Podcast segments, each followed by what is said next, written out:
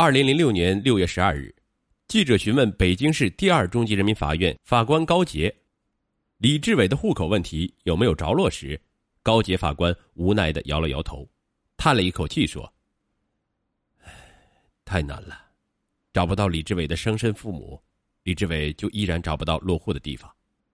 在此前的几年里，这位刑庭法官一直在为李志伟的户口问题奔波。”他曾经带着李志伟到河北定州认祖归宗，但却遭遇了无限尴尬。二十三岁的李志伟五年前曾被高杰依法定罪，他没有想到这个年轻人的命运便开始和自己联系起来。为了寻找这个年轻人究竟从哪里来，高杰法官心力交瘁。李志伟至今没有户口，没有身份证，依照我国法律。他是必须承担责任的公民，可以被判罪，但刑满释放后，在中国的社会环境中，他却不是公民了，无法生存。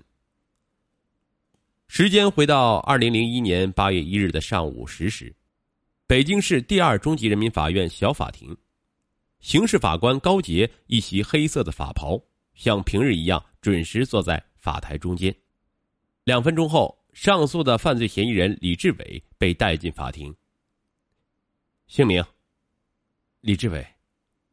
出生年月：一九八一年七月四日。职业：无业。据李志伟供述，他自幼疏于家教，小学毕业后便辍学在家，最后成为街头浪子。不久，父亲李建业又因涉案而被判刑入狱。爷爷奶奶年事已高，失去管束的李志伟从十三岁起。便浪迹于街头巷尾。李志伟照着电视上看到的情形，召集几位哥们儿，成立了一个名为“三合堂”的帮会组织，对外声称周围几所初高中学校的学生，谁能每周交上十到二十五元的会费，三合堂便能保护他们不受别人的欺负，还能帮他们铲事儿。到手的会费大都花在了李志伟自己身上。一审案卷显示。最小的一笔只有十元，但最高的一笔竟高达两千元，累计达八千余元。正是最后那笔过于高昂的两千元会费，一位会员万般无奈报了警，李志伟及其三合堂被公安机关连窝端掉。一审法院以敲诈勒索罪依法判处李志伟有期徒刑两年，但李志伟认为自己当时尚处年少，觉得判的有些重。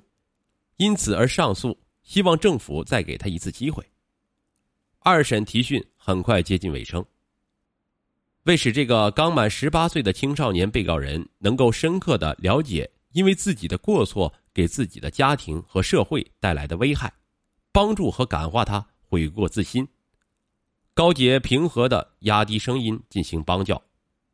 你想想，像你这个年龄，正是长知识和长身体的好时光。不在学校好好念书，将来没文化、没学历，上哪去找工作？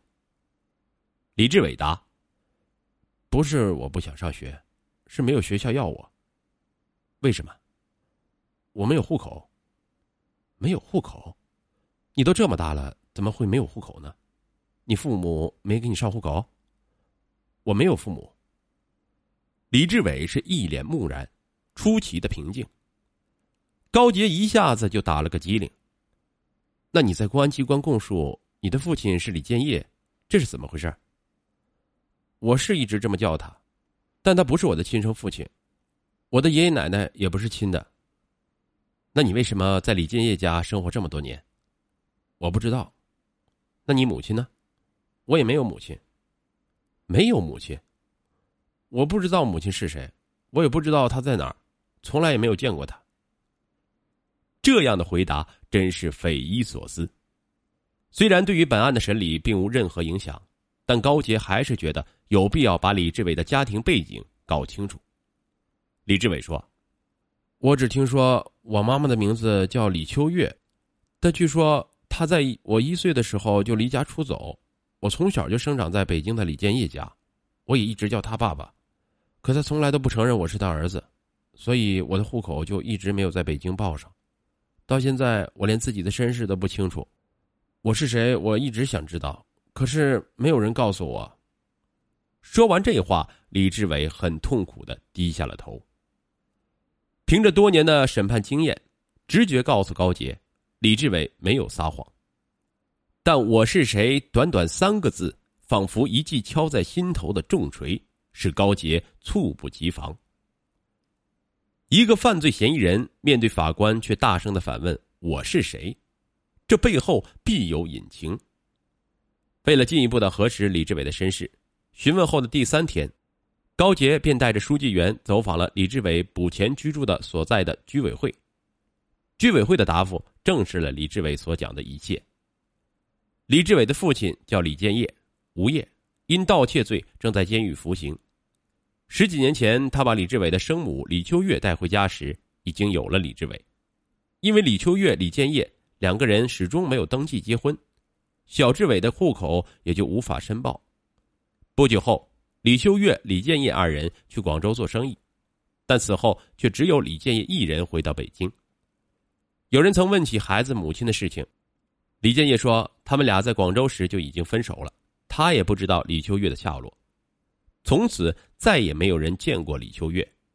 就这样，李志伟不不明不白的留在了李建业父母的身边。等到该上小学的时候，李志伟还没有户口，无法入校。按照当时的政策，孩子出生后户籍随母，而李志伟的生母李秋月已经下落不明有六年多。为了这事儿。”居委会还专门出了证明，最后好说歹说，才帮着把李志伟送进了附近的一所小学。街坊中有一位姓索的老奶奶，是看着小志伟一点点长大的，她眼含泪花，惋惜不已。作孽呀！要是这孩子在正常的家庭里长大，断不会走到今天。搁着谁当父母都不应该这样没良心。是他们把这个无辜的孩子给害了呀！现在他的爷爷奶奶也去世了，等这孩子回来后，可怎么生活呢？如果抛开犯罪事实，李志伟固然令人同情，然而在任何一个法治国度里，任何一种罪行都无法因为犯法者的身世而得到赦免。刑罚是必须的，但刑罚不是目的。感化和挽救每一个失足青少年，从此远离犯罪，这才是一个刑事法官的天职。二零零一年八月二十二日，二审裁定下达，驳回李志伟上诉，维持原判。案子审结了，但高杰的工作和生活并未恢复到先前的平静。鉴于李志伟的特殊情况，数月后，他决定约同检察院、街道办事处、居委会等相关部门。一起来到看守所，对李志伟进行回访帮教。如此联系多个相关部门，专门回访一个少年犯，这在北京市第二中级人民法院的历史上还是第一次。二零零二年春节前的一天，当管教干部呼点李志伟的名字时，李志伟一下子竟愣了半天。自从他进了看守所，每一个会见日，他总是一个人孤独的待着，从来没有人探望过他。开始，他对会见日感到的是悲哀，可后来就变得麻木了。李志伟。当管教干部再次呼点他的名字时，李志伟才意识到，真的是在叫自己。片刻之后，他的脸上露出一丝的兴奋，他问道：“呃，我奶奶好吗？”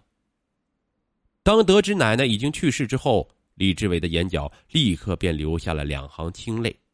方才的那一丝兴奋也霎时荡然无存，他小声的喃喃着：“奶奶死了，奶奶怎么死了？她死了以后，我连一个亲人都没有了。”高杰赶紧拍拍李志伟的肩膀，岔开了话题：“李志伟，你不要难过，还有大家呢。”高杰把自己带来的一个包裹送到了李志伟的怀里。那里面装着他专门给李志伟买的书籍、挑选的衣物。作为法官，花钱为自己审判过的罪犯买衣服和生活用品，高杰也还是第一次。